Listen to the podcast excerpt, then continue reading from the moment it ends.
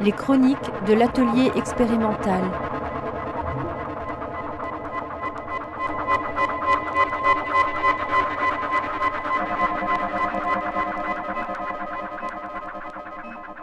Le catalogue des distances de Luc Kerléo.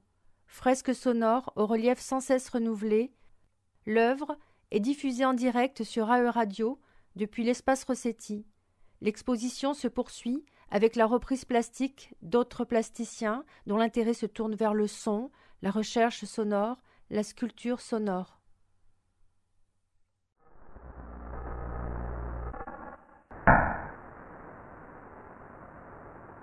Le catalogue des distances de Luc Kerléo. Une expérience de la volatilité.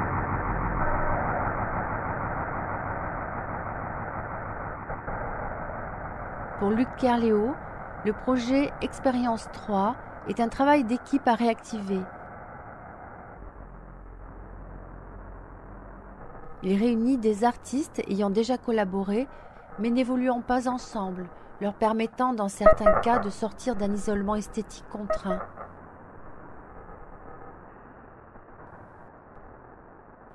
Cette dynamique expérimentale, proposée par Expérience 3, pousse Luc Kerléo à une forme de mobilité plastique, lui qui travaille volontiers sur des circuits électroniques fabriqués de sa main, une conception en dur qui convoque, à échelle du composant, un exercice de pensée quasi organique, a dû s'adapter à un système plus volatile. En mettant au point des circuits virtuels utilisant des matériaux plus transportables tels que le Raspberry, il fait face au danger constant de disparition propre au domaine numérique. Cette expérience de la volatilité est heureuse puisqu'elle constitue les fondements de ce projet d'exposition laboratoire amené à évoluer en continu selon de dynamiques de mutation imprévisibles qui pourront impliquer la disparition partielle des données à partir desquelles ces transformations ont lieu. Une invisibilité qui contamine la phase préparatoire mise en place par l'artiste. Le catalogue des distances. Ce catalogue dresse la somme des explorations, de la classification cartographique des seuils, des interstices, des zones de chevauchement et d'interférences plastiques, l'impossible dessin de leurs limites. Il rappelle à une matériologie sonore, production et décèlement de la fluidité qui affleure ou constitue les solides, bien que cette logique lui appartienne, Luc Kerléo procède méthodiquement, tantôt par complexification ou simplification des données sonores qu'il manipule. Il n'y a pas de fin à cette entreprise et l'artiste ne se pose pas la question de ses contours, de sa complétude. Elle abrite une logique propre aux instincts d'exhaustivité, de globalité, de contrôle, de possession et de classification moqués par l'artiste. On peut voir ici un cône acoustique ou percevoir ces micro-tumultes et pourtant passer à côté des installations de Luc Kerléo.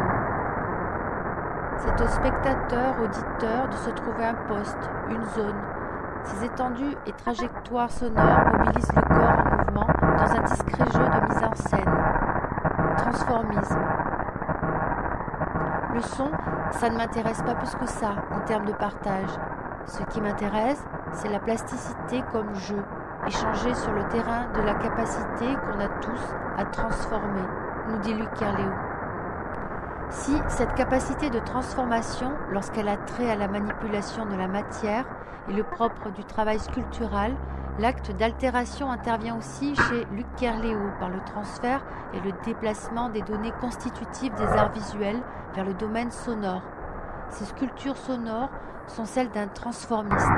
Construction mutante, elles jouent avec l'identité même des arts visuels et celle de l'artiste qui façonne la versatilité de sa propre image. Luc recherche l'aisance avec laquelle le plasticien pourrait évoluer dans les rôles qu'on lui prête, contourner les embûches et les tentatives de réduction que sème la critique de classement et d'analyse, l'approche historienne fataliste dans cette fonction difficile de l'artiste sonore, d'y jouer finalement les attentes sensibles et les postures intellectuelles. Luc Kerléo entretient une fascination pour la fluidité, l'optimisme libéral. C'est à travers le surréalisme que Luc Kerléo découvre son intérêt pour la collecte de vérités plausibles, pour les sommes de choses qui trouvent une exigence envisagée à naître par leur seule force d'habiter la conscience.